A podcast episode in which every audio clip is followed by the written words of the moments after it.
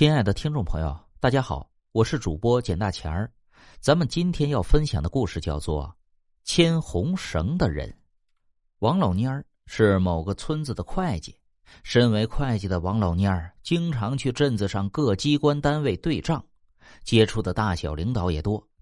王老蔫儿就约好了镇子上的几个小领导到酒馆喝一顿，也算给自己日后工作的顺利做铺垫。酒桌上的王老蔫儿就跟开了挂一样，他挨个敬酒，可是没少喝呀。小领导们对他的表现自然是非常的认可。酒席散了之后，王老蔫儿将这些领导送走后，他才骑上他的破车子，开始往家走去。农村的小道上哪来的路灯啊？王老蔫儿借着月光哼着歌，一个劲儿的猛蹬车子。夜晚黑的让人心里害怕。突然。他发现前方有人在行走，王老蔫心里大喜呀，嘿嘿，这终于看见个人了，赶紧过去跟他们搭个伴儿。一个人走还真有些害怕呀。想到这儿，王老蔫猛蹬了几下，追了上去。到了那些人的身后，王老蔫从车子上下来了，边推车边观察。之前领头的那个人打着一个灯笼。身穿黑色的布衫，头上戴着一顶黑帽子，而在他身后排着四个人，这四个人的脖子上都拴着红色的绳子，连成一串领头的那个人牵着他们走得很慢，而对王老蔫的突然出现，这些人并没有诧异。王老蔫心里想到：“哎，这是哪门子习俗啊？这么大的人咋还牵着走呢？不管了，我去问问他们。哎，你们是去哪儿啊？”我去前面的李村搭个伴儿吧。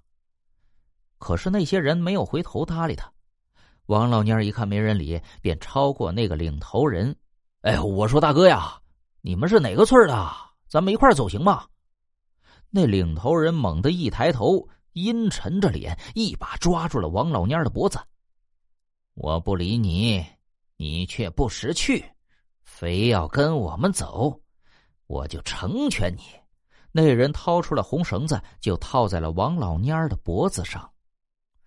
王老蔫儿心里一惊啊，赶忙挣扎，可那绳子就像长在了他头上一样，怎么也挣脱不开了。他再往旁边看，却发现一个熟人，那人正是村里的马大奎。哎，大奎，大奎，是我呀！你怎么在这儿呢？你们这是去哪儿啊？马大奎不说话，低着头，慢慢的向前走着。王老蔫双脚不听使唤，也跟着往前走。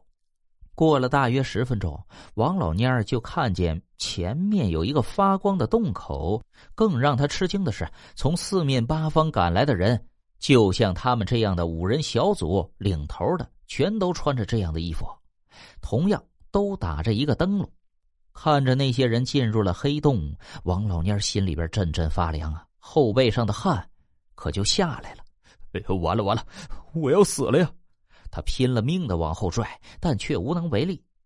就在马上进入洞口的时候，心灰意冷的王老蔫儿吓得尿了裤子，顿时脖子上的红绳子灰飞烟灭。王老蔫转身拔腿就跑，跑了没几步，王老蔫就晕倒在地上了。等他醒过来的时候，已经躺在他们家的炕上了，身边坐着他的媳妇儿。媳妇见他醒了，就给他头上换了一块湿布。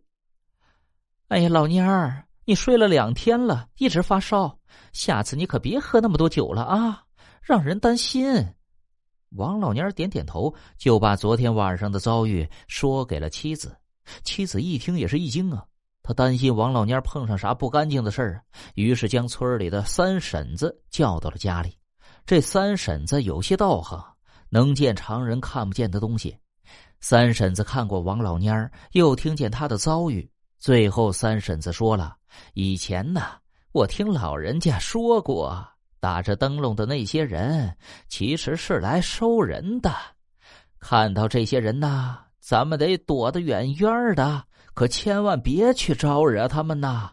你呀，那一泡尿，算是把你救了。”这才烧断了红绳，逃了出来。下次你可得注意呀。